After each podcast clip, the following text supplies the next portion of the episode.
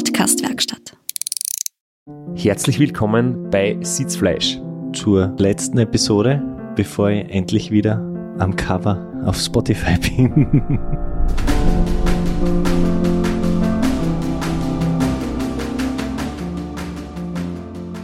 Ja, wir haben heute die letzte Ausgabe unserer Transcontinental-Reihe, zumindest Haben wir mit es dem, geplant, dass es die Ja. letzte ist. Mit dem Sondercover. Und dann sind wir gemeinsam drauf.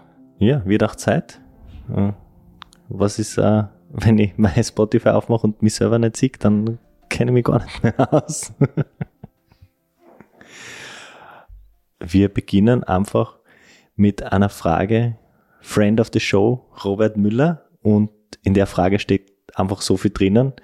Das wäre wahrscheinlich eine eigene Episode, aber ähm, deswegen werden wir die mal, also wir, wir werden sie nicht vorlesen, aber wir werden die, die Fragen, die da drin, die sich da drinnen verstecken, einfach einmal ansprechen. Dann ist wirklich sehr, sehr viel abgedeckt.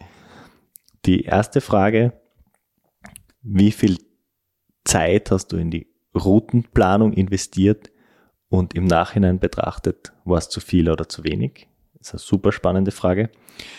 Ähm, wegen der vielen Defekte, du warst nicht der Einzige, der betroffen war, wäre es nicht gescheiter gewesen, ein klassisches Oldschool-Radl, mechanische Züge, keine, Elektri keine elektronische Schaltung, Felgenbremsen, die man einfacher, zumindest angeblich und stressfreier reparieren kann, wo man sehr viel mehr selbst machen kann, sehr viel einfacher.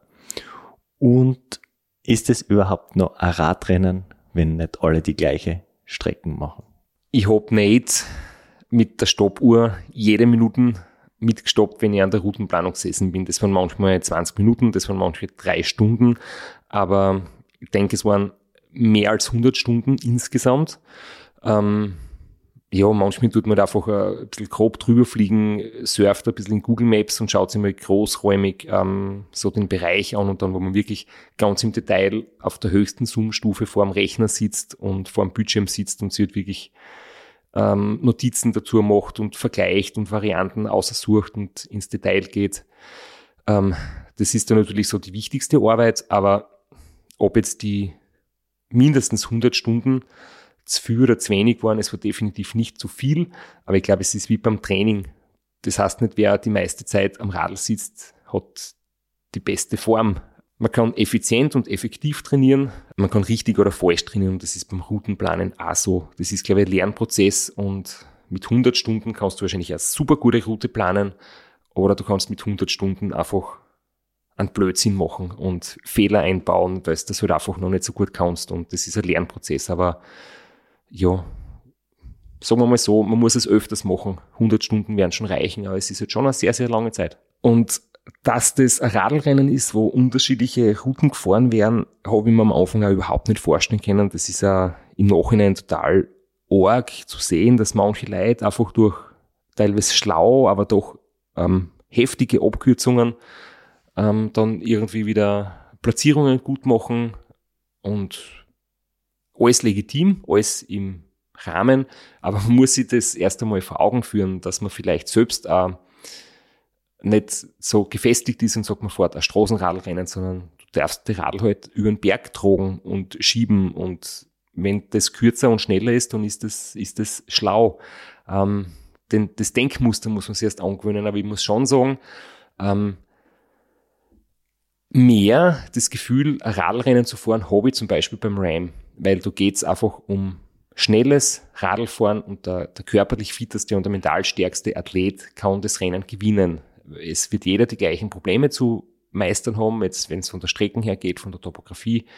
Und ähm, beim Transcontinental ist es halt viel, viel komplizierter. Du musst dich mit ganz vielen Sachen herum äh, beschäftigen und es ist komplexer, spannender teilweise, aber ich habe ganz oft das Gefühl gehabt, so, ich möchte endlich einmal gescheit Radl fahren und dann musst du wieder Stempel im Radl reparieren und musst wieder Stempel im Einkaufen und dann ist wieder ein Brücken abgerissen und äh, einen kleinen Umweg unabsichtlich eingebaut und irgendwie hast du immer das Gefühl so, irgendwas haltet mich zurück. Ich möchte endlich einmal nur mehr Radl fahren und ähm, ganz anderer Modus. Beides finde ich extrem faszinierend und spannend. Unser aller Lieblingsthema.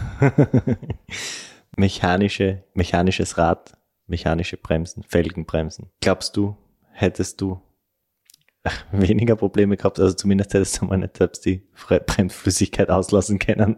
Ja, das stimmt. Ähm, ich muss sagen, für mich ist halt die, ist jetzt ein großes Luxusproblem, aber dadurch ich halt einen Radlausstatter habe und Specialized jetzt einfach auch, ja, mir die modernen Räder zur Verfügung stellt, kann ich jetzt nicht mit einem, alten, mit einem alten Steuerradl fahren.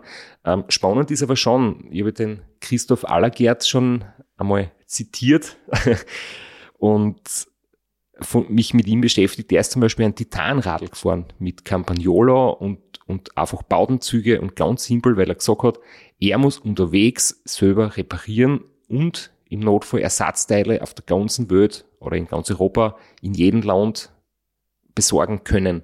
Und ein SRAM E-Tab oder ein DI2 Ersatzteil wirst du halt in Rumänien wahrscheinlich nicht kriegen. Und äh, ein mechanisches Radl kannst du dort wahrscheinlich sogar noch irgendwie ähm, notmäßig reparieren oder, oder Teile noch kaufen. Das ist definitiv ein großer Vorteil. Aber muss sagen, die moderne Technik hat auch schon sehr viele Vorteile. Ich habe immer wieder so eingeschlafene Finger bei den langen Touren und da ist halt einfach die Scheibenbremsen wirklich unbestritten ein großer Vorteil, weil du brauchst nicht viel Kraft und sie zirkt halt wirklich sehr schnell und sehr gut. Und bei so einem Rennen gibt es viel Abfahrten, schlechtes Wetter und, und da ist es dann schon wichtig, weil ich möchte nicht diesen Parcours im Schlamm bei Regen mit Fögenbremsen runterfahren. Das ist da jetzt, glaube ich, dann echt nicht so gut. Damit ist, glaube ich, alles gesagt.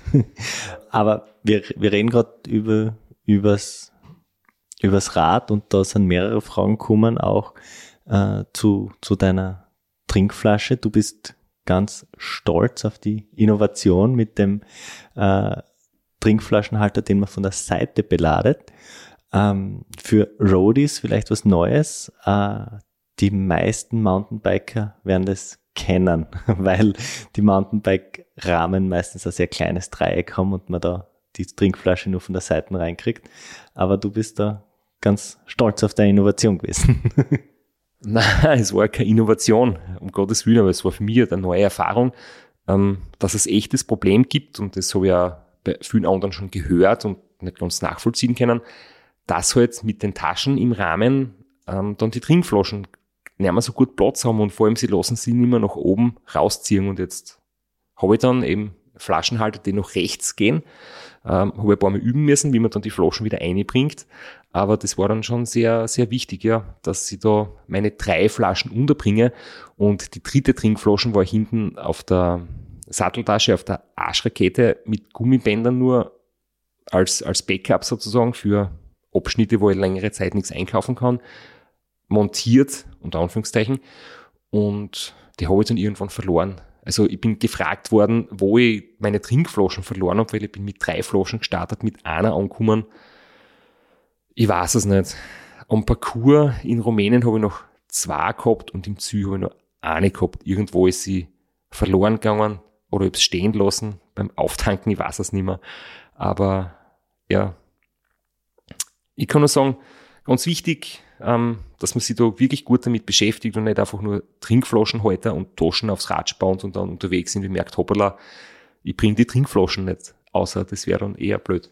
Wir haben ja beide das Glück, also wir sind jetzt nicht die Größten, aber wir fahren zumindest, sagen wir so, Standardgrößen auf, auf unseren Bikes. Das heißt, unser Dreieck ist recht groß und du hast dann sogar, um die 1 Liter Flasche unterzubringen, noch einen Adapter draufgeschraubt, dass du den Trinkflaschenhalter sogar noch weiter kriegst, dass du die 1 Liter Flasche wirklich unter die Tasche noch montieren kannst. Ja, und da habe ich echt ein bisschen mitgelitten, gerade wenn ähm, oft Frauen kleinere Rahmengrößen haben und da bringen jetzt dann überhaupt keine Flaschen mehr rein. Das ist dann schon sehr, sehr mühsam. Ähm, und mein 56er Raum hat zumindest noch einigermaßen genug Platz gehabt für das, ja. Was ich aber zur vorigen Frage auch noch dazu sagen wollte, ähm, bezüglich äh, der modernen Technik am Radl, ich muss jetzt sagen, die Di2 finde ich noch ein bisschen besser, weil du hast einfach einen Akku und Kabelverbindungen Und die Fehlerquellen, die was ich jetzt zum Beispiel das erste Mal gehabt habe mit Wackelkontakt von der Batterie im, im Schalthebel, wird dort halt nicht passieren. Und du hast, es kann natürlich bei den Kabeln auch was passieren, aber ich finde halt eine Stromquelle ist weniger fehleranfällig als vier Stromquellen.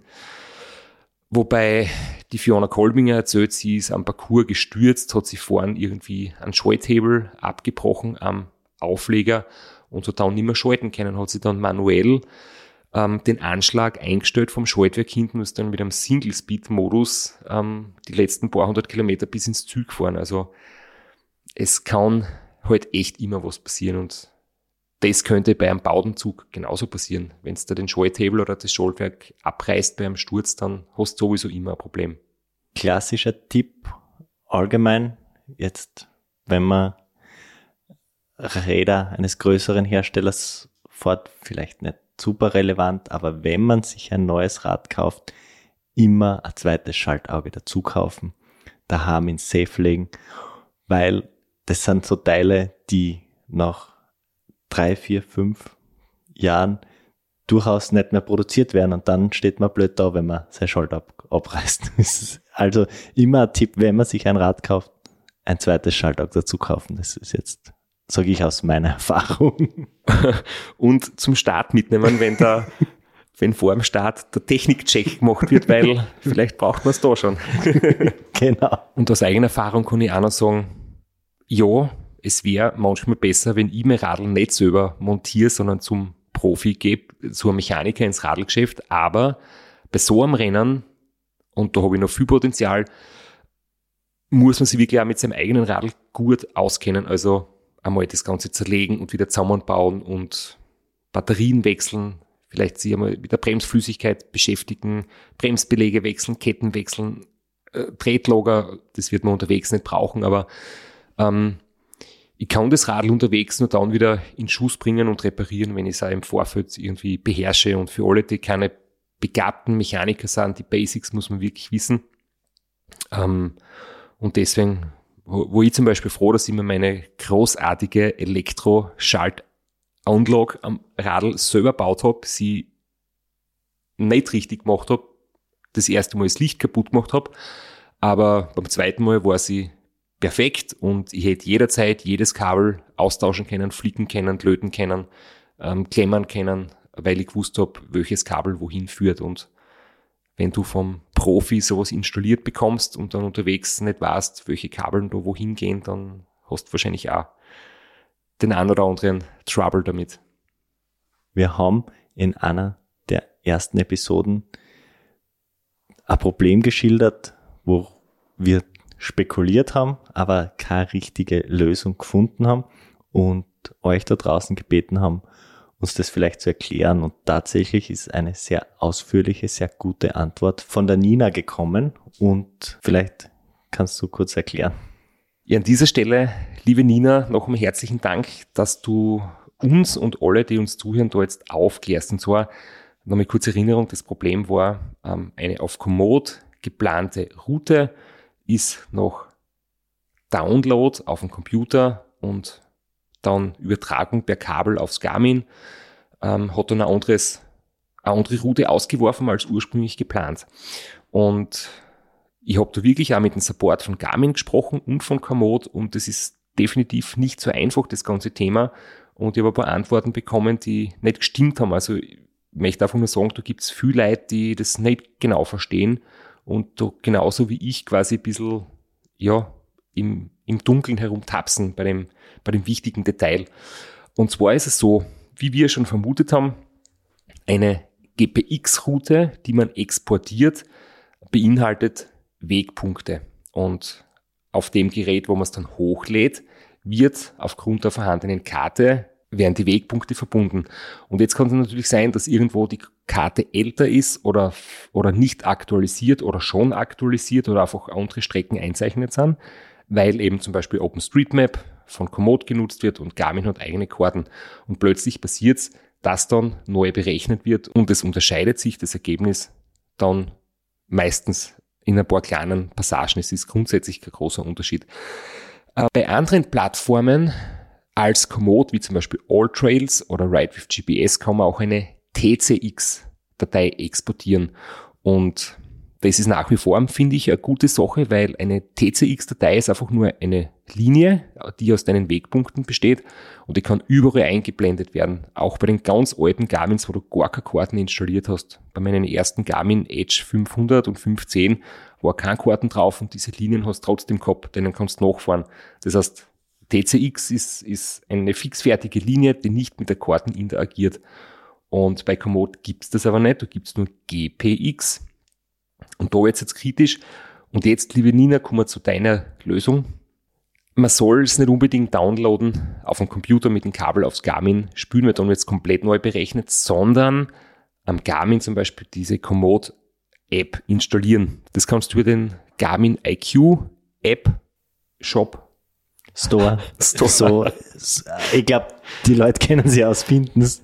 Also IQ wie Intelligenzquotient, Garmin IQ, genau. Und dort kann man sich den Komoot-Link. Ich glaube, es heißt sogar Connect IQ. Es ist jedenfalls nicht die Garmin Connect App, sondern es ist eine eigene Garmin Connect IQ App. die braucht man jedenfalls. Man braucht nur eine zusätzliche App.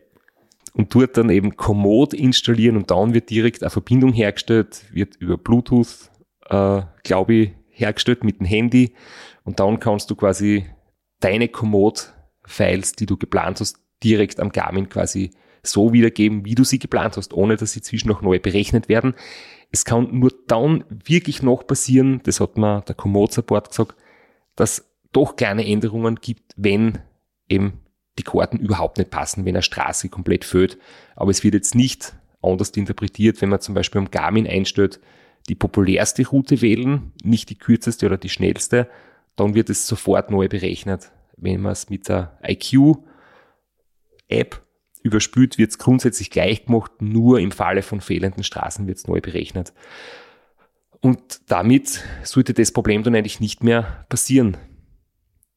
Liebe Nina, vielen Dank und ich hoffe, es hat irgendwer verstanden. Flo, du hast, du hast das, glaube ich, nicht verstanden, oder?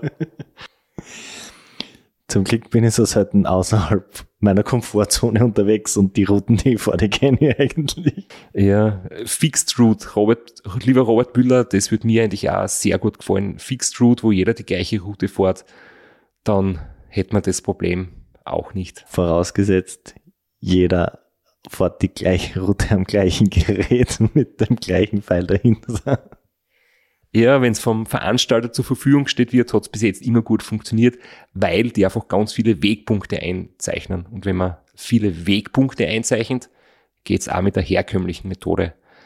Und dann kann man noch den Track im Hintergrund immer fix einblenden. Das ist auch noch eine gute Option. Auch dafür braucht man genügend Wegpunkte. Und ich glaube, als Fazit, Flo, bevor du vom Sessel fährst, äh, sagen wir einfach nicht mit dem Kabel auf den Garmin übertragen, noch ein Download, sondern eben direkt mit der IQ-App übertragen und ähm, dann funktioniert es wesentlich besser. Genau. Jetzt zu was, was mich wundert, dass wir es eigentlich noch nicht früher unterbracht haben, weil das ist ja doch irgendwie unser Leibthema. Pun intended, kann ich da nur sagen. Wie viel Kalorien hast du zu dir genommen und wie viel Kalorien hat der Snickers? Ja, siehst ich wollte noch ähm, meine Google-Recherche fertig machen, weil ich noch schauen will, was Weißbrot hat, weil das waren eigentlich so meine drei größten Energielieferanten. Weißbrot, Cola und Snickers und ich komme heute eine halbe Stunde zu spät zur Aufnahme und du hast drei Sachen zu recherchieren gehabt und hast nur Cola und Snickers geschafft. Nein, ich habe noch andere Sachen recherchiert.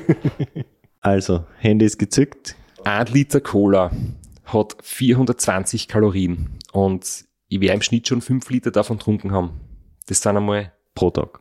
Pro Tag, das sind einmal über 2000 Kalorien. Ich habe definitiv, vor allem in der zweiten Phase des Rennens, ähm, mindestens ein Kilo, ich glaube eher zwei Kilo Weißbrot gegessen. Ähm, hat pro Kilo 2600 Kalorien. Kommen nochmal 5000 Kalorien dazu, wenn es zwei Kilo waren. Und ähm, zehn Stickers habe ich sicher gegessen. Und es ist jetzt schwierig. Da gibt's die X-Large, dann gibt's die kleineren, dann gibt's die mittleren und die Größe ist schwer zum sagen. Auf jeden Fall 100 Gramm haben 480 Kalorien.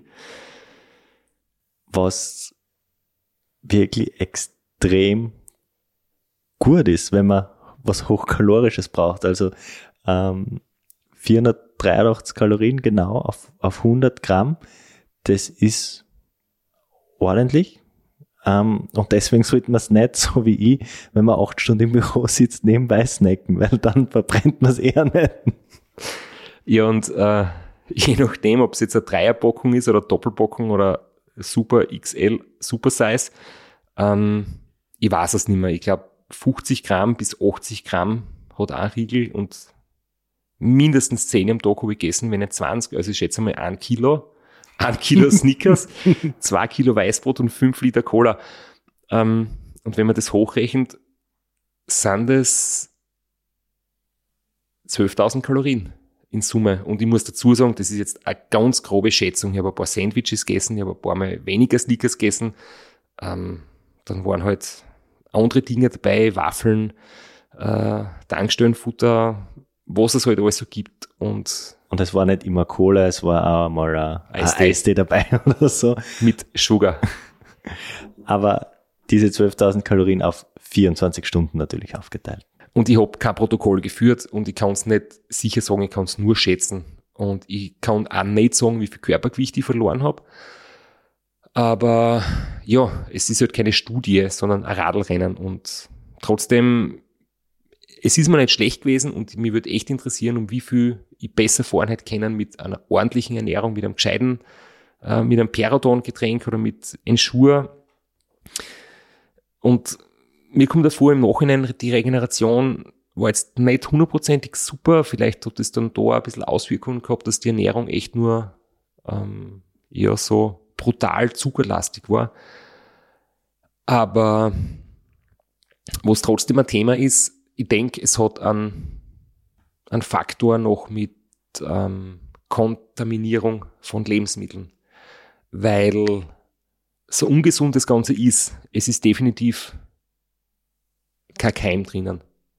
Ich, hab, ich möchte das Experiment einmal gern machen. Flo, weißt du das? Wenn man Cola stehen lässt, tagelang, wird es irgendwann schlecht. Büdet sich Schimmel, büden sich, fängt es zum Gern an. Glaube ich nämlich nicht. Ich kann es nicht sagen, bei mir bleibt Cola nie stehen. bei mir bleibt es nicht über.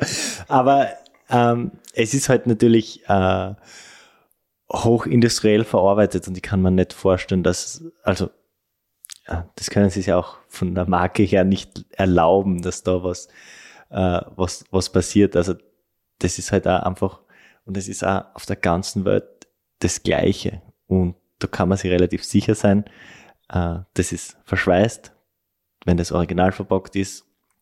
Das Gleiche für Snickers.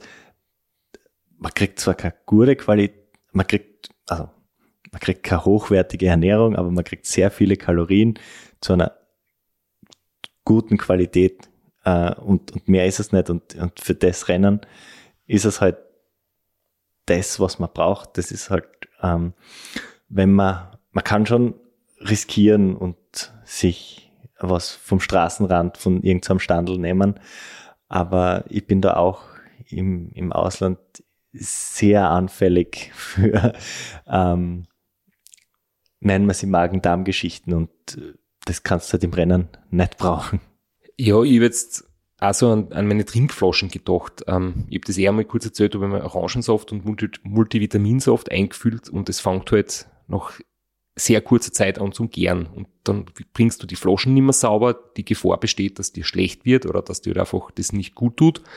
Und wenn das Cola offen in der Trinkflaschen die letzten zehn Tropfen, die nicht mehr rausgehen, wenn es jetzt drei Stunden ähm, in der knallenden Sonne irgendwo herumsteht, das wird halt auch nicht schlecht und auch nach neun Tagen ist die Flaschen zwar grausig, aber nicht so kontaminiert, weil Klo putzen kann man auch mit Cola zum Entkalken. Also das ist schon ein, ein krasses, ungesundes, ja, arges Getränk, das ich im Alltag echt nicht empfehlen kann, aber es funktioniert halt bei dem Rennen und beim Sneakers genauso.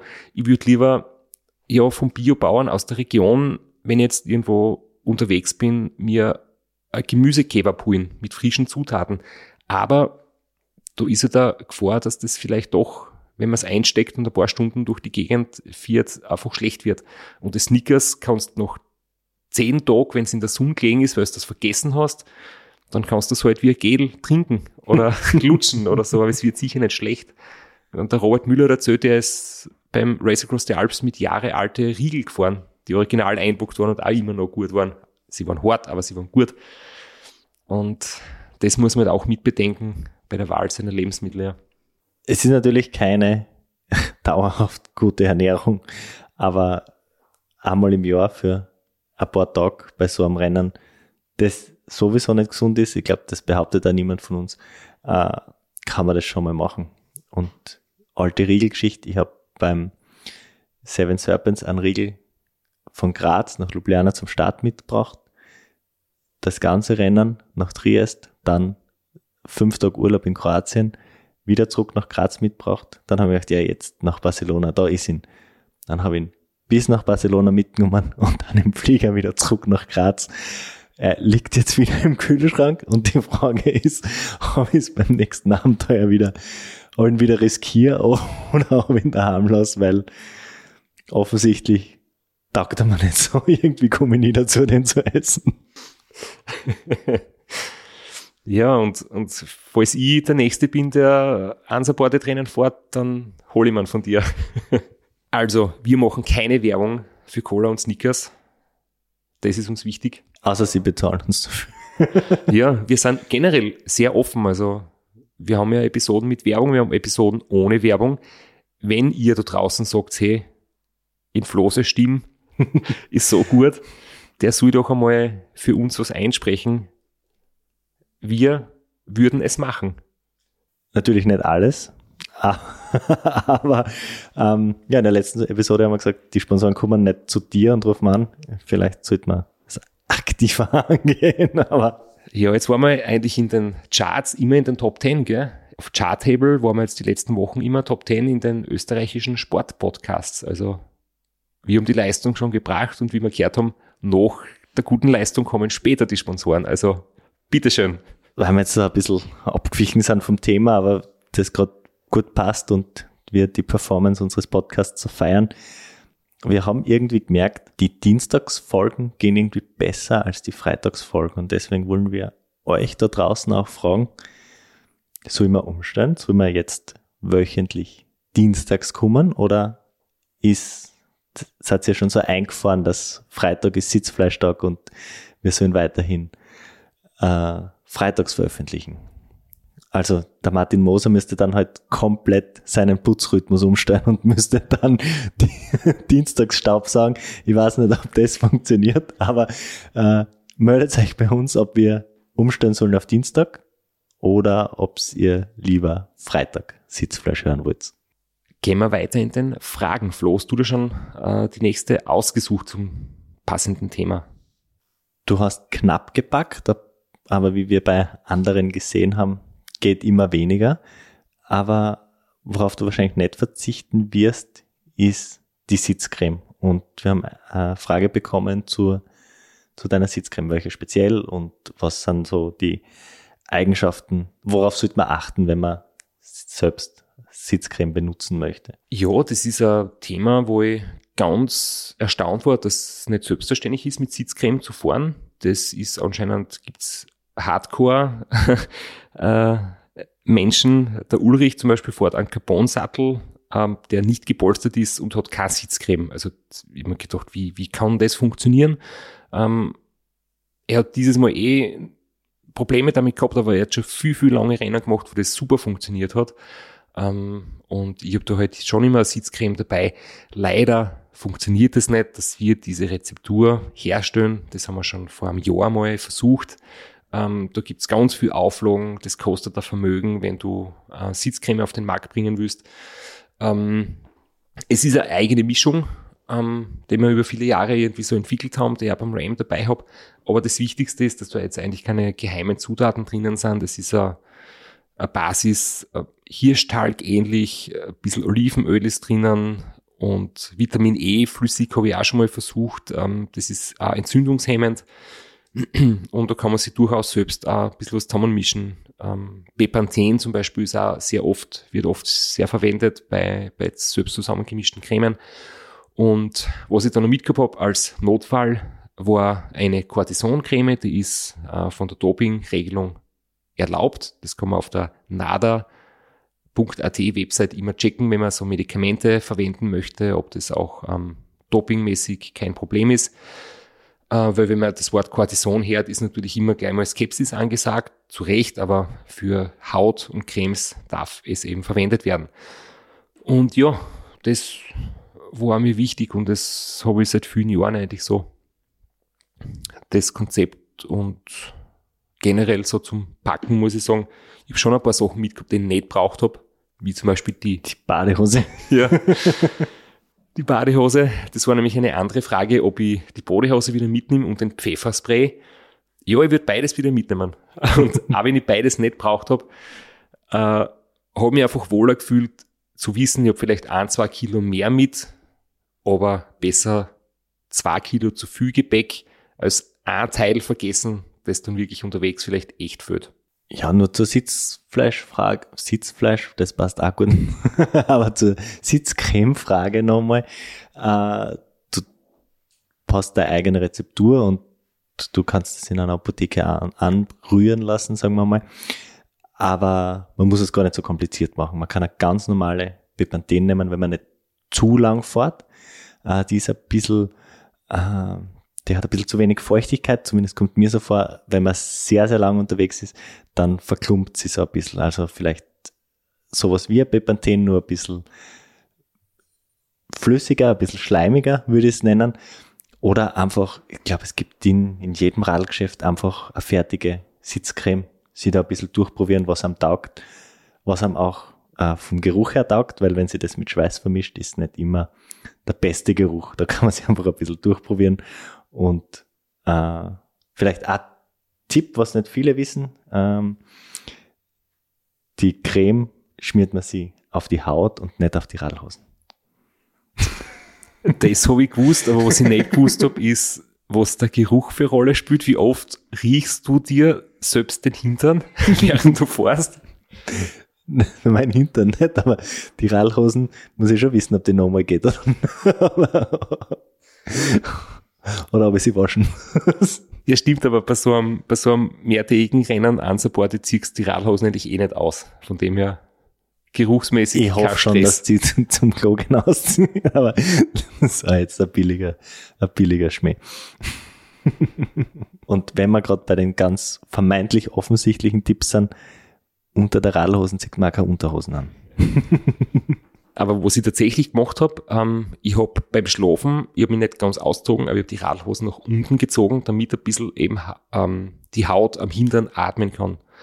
Und ja, so viel zum Thema Ausziehen, runterziehen, umziehen. Sitzfleisch und Sitzcreme. Also, wir, wir sind immer, ihr hört es eh, nicht jede Episode ist verkauft, falls es draußen jemand gibt, der Sitz Creme herstellen möchte und die bewerben möchte bei uns. Jetzt hast die Badehosen und Pfefferspray Frage so äh, beiseite gewischt, aber dabei wäre das die perfekte Überleitung gewesen für sehr viele Fragen, die nach der Ausrüstung gefragt haben, nach, der, nach einer Packliste. Äh, zu Detail wollen wir nicht gehen, das haben wir eigentlich eh schon besprochen, aber so ganz basic vielleicht ein paar Worte von dir? Ja, es ist einmal die Frage gekommen zu meinen Gummihandschuhen, zu den Silikon-AWIC-Handschuhen, die ich eingepackt habe und das mal eben auf meinen Fotos, die Instagram und Facebook quasi meine Packliste genau sagen und ich habe es mittlerweile auch auf der Homepage, ob ich die unter oder über den Handschuhen anziehe und die Antwort ist, dass das halt darunter ist. Ähm, das ist quasi direkt auf der Haut und darüber die Thermohandschuhe oder die warmen Langfingerhandschuhe. Und es ist insofern ganz cool, weil ähm, es, ist, es geht halt kein Wind durch und keine Feuchtigkeit. Man wird ein bisschen feucht durchs Schwitzen von innen, aber es ist wirklich um einiges wärmer, weil eben, wenn es lange Zeit regnet, die Haut nicht so komplett auskühlt und nicht so komplett aufgeweicht wird. Und darüber kann man sich dann eben ja, die warmen Winterhandschuhe drüber ziehen. Das ist wirklich so ein, ein, kleiner Trick, den ich irgendwo mal gesehen habe und der funktioniert wirklich gut. Und generell bei der Bekleidung muss ich sagen, ich habe ein Unterleiberl mitgehabt, ein Netzshirt, das habe ich kein einziges Mal angezogen. Das hätte ich mir angezogen, wenn es sehr kalt wird. Dann das kurze Trikot und die Ärmlinge und ein Thermotrikot, ein langes und eine hauchdünne Regenjacke. Das war so mein ähm, Setup für oben und unten einfach nur Beinlinge und sonst nichts ähm, zu Radlhosen dazu. Ähm, eine zweite Radlhosen mitgehabt, die haben wir unterwegs circa bei der Hälfte dann einmal ausgetauscht. Da habe ich dann einmal die Hose ausgezogen. äh, aber das oben haben wir jetzt so überlegt, du kannst da hochqualitative Regenjacke mitnehmen, der ein bisschen wärmer ist, nur wenn es jetzt einen warmen Sommerregen hat und du brauchst nur tagsüber was zum Trockenbleiben, ist die hauchdünne Regenjacke besser. Und mit dem Thermotrikot, wenn du dann alles anziehst, beide Schichten, ist es erstens wieder sehr warm und wasserdicht. Das haben wir gedacht, kann eine hochqualitative, wärmende Regenjacke ist vielleicht too much, wenn es der tagsüber bei 25 Grad die dann anziehst, dann hast du unterhalb einen Hitzeschlag. Vor allem, weil du ja durch die Arschrakete und der Oberrohrtasche relativ wenig Wasser von unten abgekriegt hast und für das bisschen von oben reicht's alleweil. ja, und für die Schuhe oder für die Socken kann man einfach dann im Supermarkt ähm, Plastiksackerl über die Socken, über die Schuhe ziehen. Das ähm, ist wesentlich sinnvoller in dem Fall als Überschuhe, die halt doch irgendwie dann schwer und voluminös sind. Vor allem zweiteres, was doch so Neopren-Überschuhe nehmen doch ordentlich Platz weg. Wir haben die Backliste eigentlich eh schon in den ersten Episoden ganz ausführlich besprochen, aber vielleicht lasst sie so ein kurzes Fazit ziehen und die, die sehr vielen Fragen zu äh, deiner Ausrüstung äh, so in drei Kategorien zusammenfa zusammenfassen. Was hast du vergessen? Was hättest gern gehabt? Was würdest genauso wieder mitnehmen? Und was würdest du jedenfalls weglassen? Vergessen habe ich Schläuche mit fixen Ventilen, die sich nicht außer dran lassen, wenn man die Pumpe abdreht. Und das Adapterteil, um in einer Autowerkstatt oder der Tankstelle vom Autoventil zum Rennradventil die Luft aufzupumpen. Die zwei Sachen habe ich definitiv vergessen. Was ich weglassen würde, eigentlich nix. Ich habe jetzt nicht wirklich zu viel mitgehabt. Ich meine, ich habe sieben, acht Kabelbinder mitgehabt für Notfälle und ähm, ein bisschen Isolierband, also so Gafferband an der Pumpe herumgewickelt. Ähm, das würde ich trotzdem wieder gleich machen, weil das nimmt keinen Platz weg und wenn man es einmal wirklich braucht, dann ist man froh, wenn man es hat, auch wenn ich es diesmal nicht braucht habe. Ähm, Pfefferspray würde ich wieder mitnehmen. Man weiß nie, ähm, ob man sich immer irgendwie in einer brenzligen Situation vielleicht äh, verteidigen oder helfen muss. Ähm, auch wenn ich grundsätzlich nur gute und friedliche Erfahrungen gemacht habe, aber es reicht halt ein unschöner Moment und dann ist man froh, wenn man ein bisschen was hat und, und auch die Trillerpfeife, für die du ein bisschen mich belächelt hast, würde ich wieder mitnehmen, wenn man mal irgendwo ähm, ja, Hilfe braucht und auf sich aufmerksam machen muss oder so. Ähm, was ich wieder gleich machen würde, oder mit was ich sehr zufrieden war, äh, mit der Reifenwahl. Der 28er Roubaix-Reifen hat bis auf das, wenn man ihn in die Wiesen stellt, in einer Blumenhecke, hat er keine Defekte gehabt. Und ich würde nicht tubeless fahren, auf keinen Fall. Ich war sehr zufrieden mit den Schläuchen. Wenn es Pannen gibt, kann man sich selbst helfen. Vielleicht würde ich mir andere Pumpen mitnehmen, wo ich ein bisschen mehr Druck zusammenbringe, oder ich muss im Vorfeld mehr, mehr Liegestütz machen oder Klimmzüge, damit ich mehr pumpen kann. Ähm, war mit den Reifen sehr zufrieden und vor allem auch mit der Stromversorgung, mit dem Nabendynamo, mit dem USB-Ladegerät. Ähm, Kabel würde ich vielleicht nicht mehr gern verlieren. Da würde ich mehr mitnehmen oder die irgendwie befestigen. Aber ich muss sagen, die Dinge haben ausgezeichnet funktioniert. Auch die Beleuchtung, vorne die Supernova. Hinten habe ich noch drei Rücklichter oben gehabt, falls was ausfällt. Und auch Rücklichter, die einen roten und weißen Modus haben. Das heißt, die kann man das weiße Licht und auf dem Höhen als Stirnlampe. Und ich war eigentlich mit sehr, sehr vielen Sachen sehr zufrieden. Was ich allerdings machen würde, Ersatzbatterien würde ich mir mehr mitnehmen. Nicht nur eine, falls die Schaltung wieder mal äh, Probleme macht. Ja. Jetzt hättest du noch die Chance, äh, einen deiner treuen Sponsoren lobend zu erwähnen, weil die Frage ist, kommen nach dein, deinem Garmin-Navigationsgerät, der ja auch eine Solar- Zusatzladefunktion hat. Reicht nicht ganz für zehn Tage, aber verlängert die Akkulaufzeit doch. Ja, ich muss ehrlich sagen, der Akku ist super. Ob das jetzt dadurch Solar kommt oder durch einen Zusatzakku, einen externen Akku, dass man zwischendurch lodert, ist für mich jetzt in der Praxis dann gar nicht so wichtig. Wichtig ist einfach, dass es sehr, sehr lang von Haus aus haltet. Wenn die Sonne scheint, haltet es etwas länger, aber man kommt auf jeden Fall so 36 bis 48 Stunden durch, je nachdem, wie intensiv man halt ähm, das Display einschaltet und permanent nutzt und die Navigationsfunktion nutzt.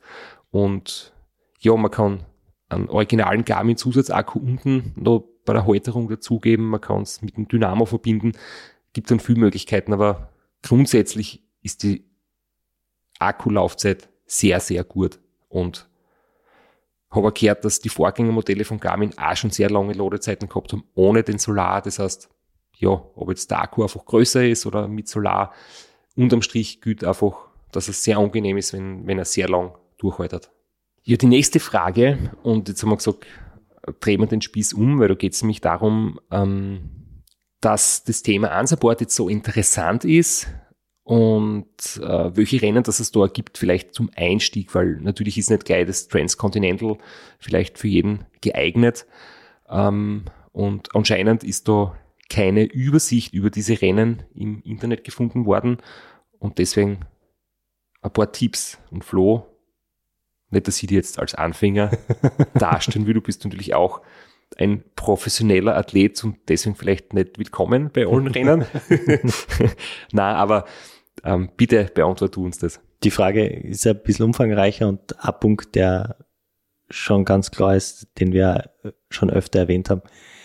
Es ist vermeintlich sehr viel unkomplizierter. Man braucht kein großes Team, man braucht kein Auto, ähm, man braucht ein Fahrrad und ein bisschen ein Gepäck und dann kann man das machen und man muss sich natürlich nicht gleich ans TCR wagen, weil selbst wenn man sich traut, wir haben es auch schon angesprochen, man bekommt ja nicht automatisch einen Startplatz.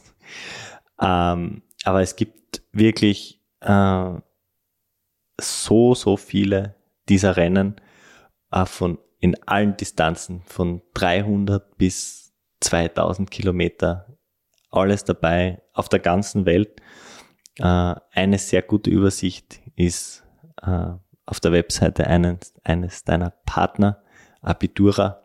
Da kann man sogar noch Distanz und Terrain und geografische Region auf der Welt auswählen und und noch Datum. Und noch Datum. Also du hast wirklich Filterfunktionen, welche Rennen, wo, wann, welches Terrain genau. Und es ist sehr gut dargestellt, ja. Und bekommt dann wirklich super Ergebnisse. Und da kann man sich nach seinem Gusto ein Rennen aussuchen. Auf www.apidura.com gibt es sowieso noch ganz, ganz viel Infos. Ähm, ich betone das jetzt deswegen auch sehr gern, weil sie mich unterstützt haben mit den Taschen. Es sind, sind Hersteller ähm, von Taschen, die halt ganz, ganz viel Leute haben. Also die sind sehr etabliert. Und auf der Webseite gibt es wirklich ganz viel Infos rund um das ganze Thema. Also von vielen Leuten, die Rennen fahren, gibt es eben die Ausrüstungslisten, ähm, welche Taschen, wo es eingepackt wurde, bei welchen Rennen, da kann man sich wirklich informieren. Ich habe sehr viel nachgelesen dort und mich hat von anderen TCR-Fahrern inspirieren lassen, sie die quasi eingepackt haben und wo sie nicht eingepackt haben. Das ist auch wirklich eine Seite, wo man sehr viel nachschlagen kann.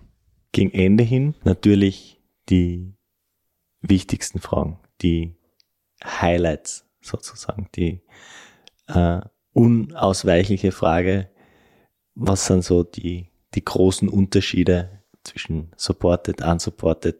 Was macht den Reiz des jeweils anderen aus?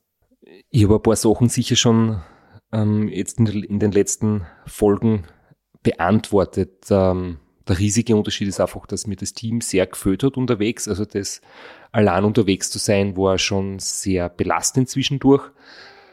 Andererseits habe ich dadurch gemerkt, dass man völlig anders mit Situationen umgeht und emotional völlig anders drauf ist, weil ja, ich schlafe mehr unsupported, was wichtig ist. Das macht er emotional stabiler und damit ist mein Kopf auch besser drauf. Aber es ist wie bei kleine Kinder. Ich mache jetzt einfach das, das Beispiel, wenn, wenn ein Kind einfach hinfällt und sich jetzt nicht verletzt, sondern einfach nur stolpert.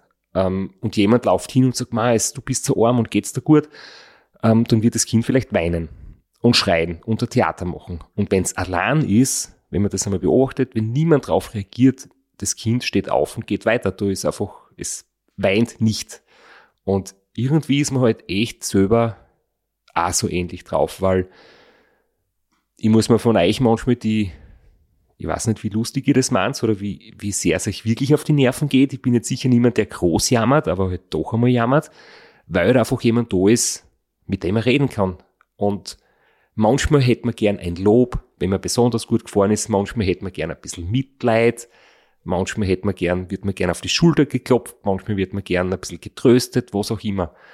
Äh, und da kommen einfach andere Emotionen, außer wenn du allein bist, weißt du, es hurcht da niemand zu. Du brauchst nicht jammern, du brauchst dich nicht beschweren, du brauchst auch nicht darauf hoffen, dass jemand sagt, du bist super brav unterwegs, sondern du bist ganz neutral in deiner Wahrnehmung. Das finde ich irgendwie echt spannend, dass du ja auf weder auf Provokationen, wenn es jetzt im Straßenverkehr her, dahergeht, ähm, du regst dich nicht auf über einen anderen Autofahrer, weil du weißt, der versteht nicht einmal dein Spruch. Es ist völlig sinnlos, mit dem diskutieren zu wollen. Und ja, das, die Erfahrung war irgendwie echt spannend im Unsupported-Bereich. Jetzt habe ich gewartet auf einen entblößenden Kommentar. Na, äh, erspare ich dir, weil es wirklich eine äh, sehr ehrliche und äh, äh, offene Antwort war. Deswegen wollte ich da jetzt nicht reinblödeln. Aber zum Abschluss vielleicht noch die, die Frage, werden wir dich wieder mal auf der Unsupported sehen oder eher nicht? Oder? Jetzt hast du mir fast, ähm, ich hätte noch die Antwort von vorher ein bisschen weiter ausführen können. Das mache ich jetzt einfach trotzdem, weil es eh genau zu der Frage dazu passt. Ähm, ob ich es wieder mache, kann ich jetzt noch nicht sagen, aber ich kann nur sagen, es hat mich wahnsinnig bereichert in meinem persönlichen, einfach ja, in meinem Leben, dass ich die Erfahrung gemacht habe, dass ich es mich getraut habe, ähm, das anzugehen. Und war eine Wahnsinnserfahrung. Ähm, die Leute, die ich kennengelernt habe, das hat man in den letzten Episoden auch schon gehört, das habe ich mit Ulrich besprochen. Ähm, es war sehr schön, einfach die, die Community kennenzulernen und ich glaube, dass, dass es die Leute gefreut hat, dass mich kennengelernt haben. Ich habe den Eindruck gehabt, wir haben viel geredet über den Vergleich supported, unsupported und ja, reines, pures Radlrennen, das Gefühl habe ich bei Rennen mit Betreuerteam weil es da einfach wirklich nur mehr ums Radlfahren geht, körperlich und mental.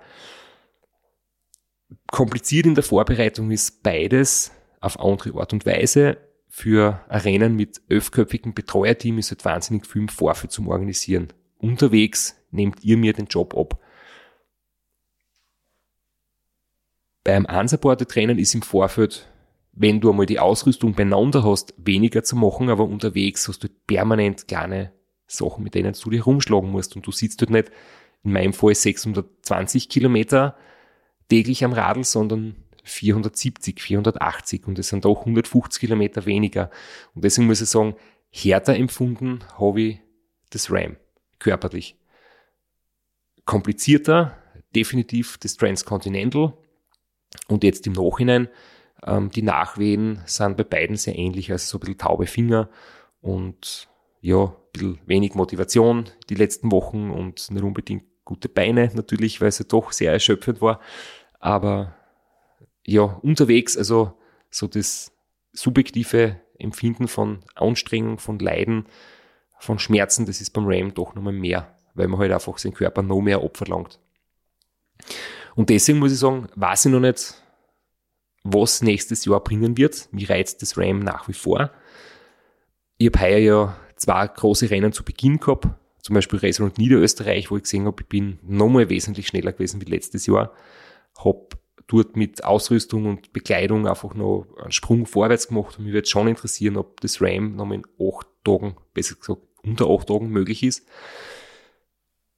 Gleichzeitig ist er beim Transcontinental noch so viel möglich, wenn ich dran denke, die, die Verfahrer und die, die, die kleinen technischen Hopperlas und so weiter, da gangert noch so viel mehr. Nur weiß ich nicht, und jetzt wird es fast philosophisch, manche Dinge sollte man, glaube ich, als einzigartiges und einmaliges Erlebnis stehen lassen. Und manche Dinge sind einfach sehr reizvoll zu verbessern und zu optimieren und so richtig ins Detail zu gehen. Und ob jetzt zum Beispiel, so wie meine Australien-Durchquerung, das war einmalig und einzigartig und das war schön, das war nicht perfekt und das hat super passt. Und ich bin froh, dass ich das nur einmal machen, nie mehr machen werde oder 24 Stunden auf der Bahn fahren. Nie mehr. Das war zwar nicht so schön, aber trotzdem einmalig.